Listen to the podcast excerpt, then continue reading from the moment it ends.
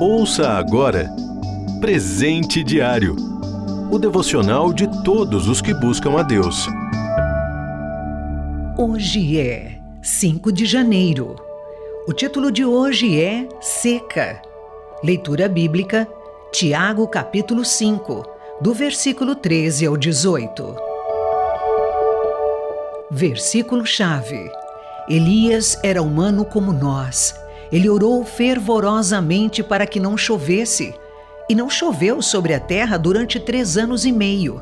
Orou outra vez, e os céus enviaram chuva, e a terra produziu os seus frutos. Tiago, capítulo 5, versículos 17 e 18.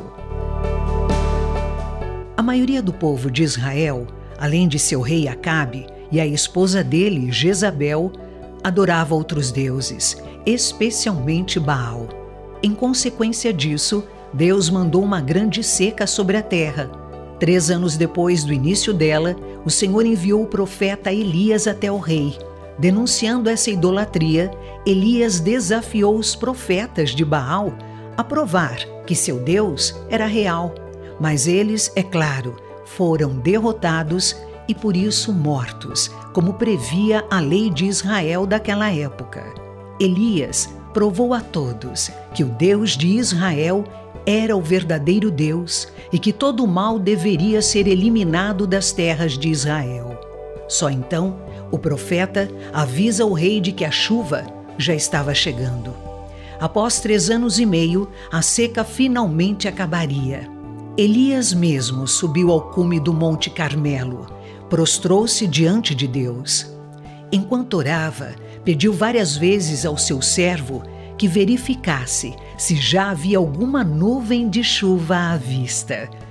Finalmente, na sétima vez, ele viu uma bem ao longe, do tamanho da palma da mão de um homem. Então, o profeta mandou que seu servo corresse para avisar o rei, para que a água não impedisse seu retorno para casa. A chuva chegou com força e, como diz Tiago, a terra voltou a produzir o seu fruto. O que podemos aprender? Para confiar totalmente em Deus, não é preciso ser alguém especial. Elias era humano e frágil, como diz outra tradução bíblica, mas ele conhecia Deus e obedecia às suas leis. Isso só é possível quando se lê a Bíblia, buscando aprender e conhecer melhor o Senhor todos os dias. A palavra de Deus é o principal meio pelo qual ele fala conosco. Quanto tempo você reserva para orar, para conversar com Deus? Orar e ler a Bíblia são essenciais para o cristão. Dessa forma, aprendemos a falar com Ele, mas também a estar atentos às suas respostas. Quanto melhor você conhecer a Deus e se submeter a Ele, mais experimentará a ação dele em sua vida. Você ouviu Presente Diário o devocional de todos os que buscam a Deus. Acesse transmundial.org.br.